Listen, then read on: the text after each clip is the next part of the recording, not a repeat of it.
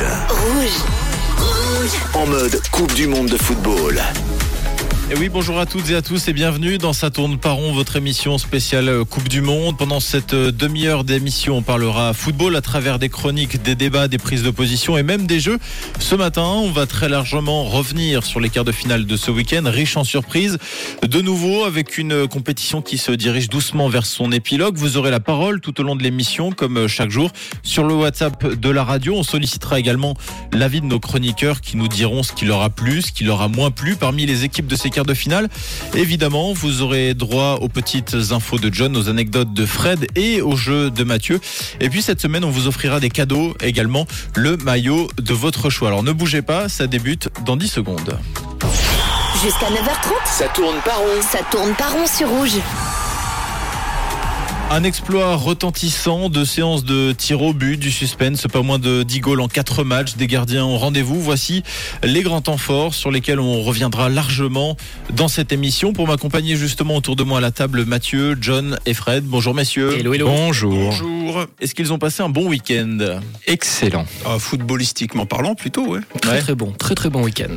Bon, tant mieux. En attendant de rentrer dans le cœur de cette émission, John nous a sélectionné quelques infos croustillantes de la planète football. Et on va revenir un peu ce matin sur notre Nati, Nati qui a quitté le Qatar il y a bientôt une semaine. Et on le sait, Murat Yakin nous l'a pas caché cette dernière semaine. Certains de nos joueurs étaient malades contre le Portugal, comme Vinmer qu'on a pu voir rentrer sur Instagram ce week-end en Suisse, euh, accueilli par sa famille du côté de l'aéroport. On espère qu'il se porte mieux. Yann Sommer également était, euh, était malade pendant ce mondial, euh, mais lui il assume cette fin de, de Coupe du Monde sur Instagram. Et il doit déjà penser à la suite avec plusieurs clubs sur ses côtes. Un contrat qui arrive bientôt à, son- à son terme avec le club de Mönchengladbach.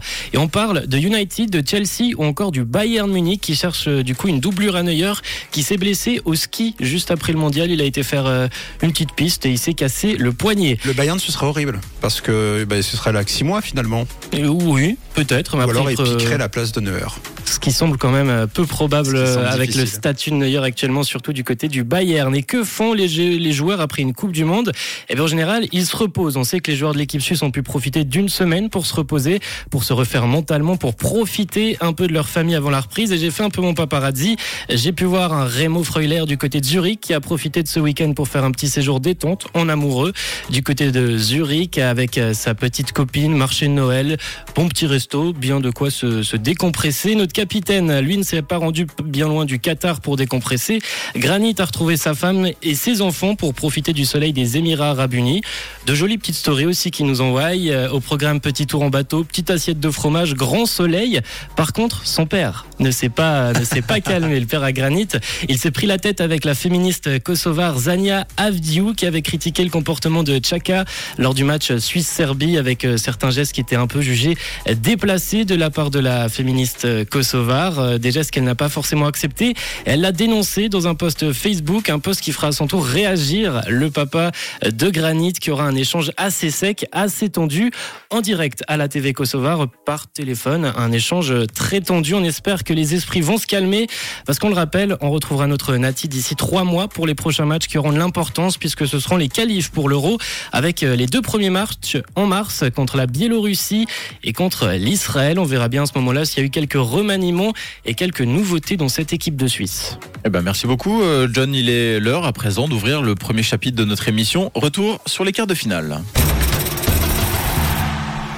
Et oui, quoi de plus normal, me direz-vous, au mondial des surprises, de voir des équipes prétendument surprises créer la surprise Nous étions prévenus, les Brésiliens aussi, et pourtant, vendredi, dès la première rencontre, messieurs, après deux heures de match, le grand favori de ce mondial, le Brésil, est éliminé de cette euh, compétition après une séance de tir au but dominée par la Croatie, 4 goals à 2.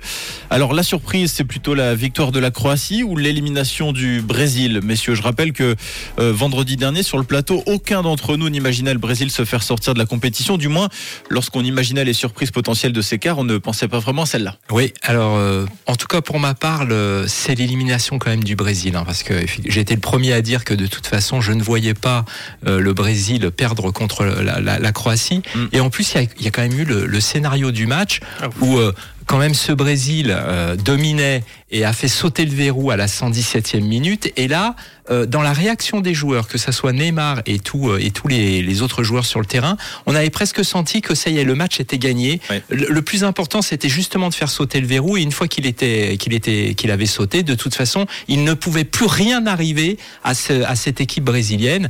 Et puis euh, derrière, euh, on, on a vu la suite avec un petit élément, moi, qui m'a quand même un petit peu gêné, euh, c'est que je pensais que Neymar aurait pris ses responsabilités et tiré le, le premier penalty. On rappelle que Neymar était le cinquième tireur et du coup, euh, ben, il a Là, on l'a pas vu. Voilà. Ouais, et ça arrive euh, fréquemment. En plus que des très bons tireurs ne tirent pas, j'ai fait un peu, j'ai regardé un peu les statistiques et, Mm. et sur la Coupe du Monde, sur une trentaine de tirs au but, 20 n'arrivent pas au cinquième tireur. Je pense qu'il fallait aussi réfléchir euh, pour assurer. Modric a tiré le premier, ça s'est très bien passé, il a marqué. Mais Ouais, c'est c'est vrai. c'est incroyable d'ailleurs parce que finalement ça veut dire quoi euh, de mettre le plus grand en dernier? C'est d'imaginer que la tension la plus forte euh, du, de, de ces tirs au but ce sera le cinquième et dernier tir. Je pense que oui. c'est une histoire d'ego. C'est exactement. Je, je suis complètement d'accord. Je pense que c'est uniquement pour briller, euh, pour avoir en fait les lauriers.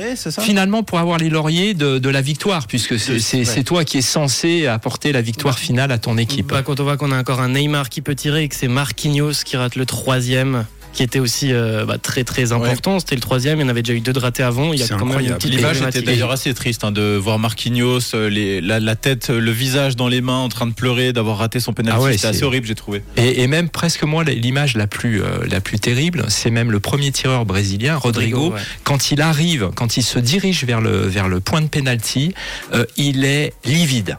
Ouais. C'est- il est livide, il est déjà écrasé en fait par la par la responsabilité. On se dit comment ce, ce garçon va pouvoir mettre le 19 ballon ans. à l'intérieur? D'ailleurs, euh, il loupe il loupe complètement son penalty. On parle Ouais. quand même d'un joueur qui est pas titulaire au Brésil, pas forcément titulaire à 100% au Real. On lui met pas forcément toute la confiance qu'on aimerait, mais on le fait tirer en premier, pas forcément le mental non plus pour assurer et puis pour assumer.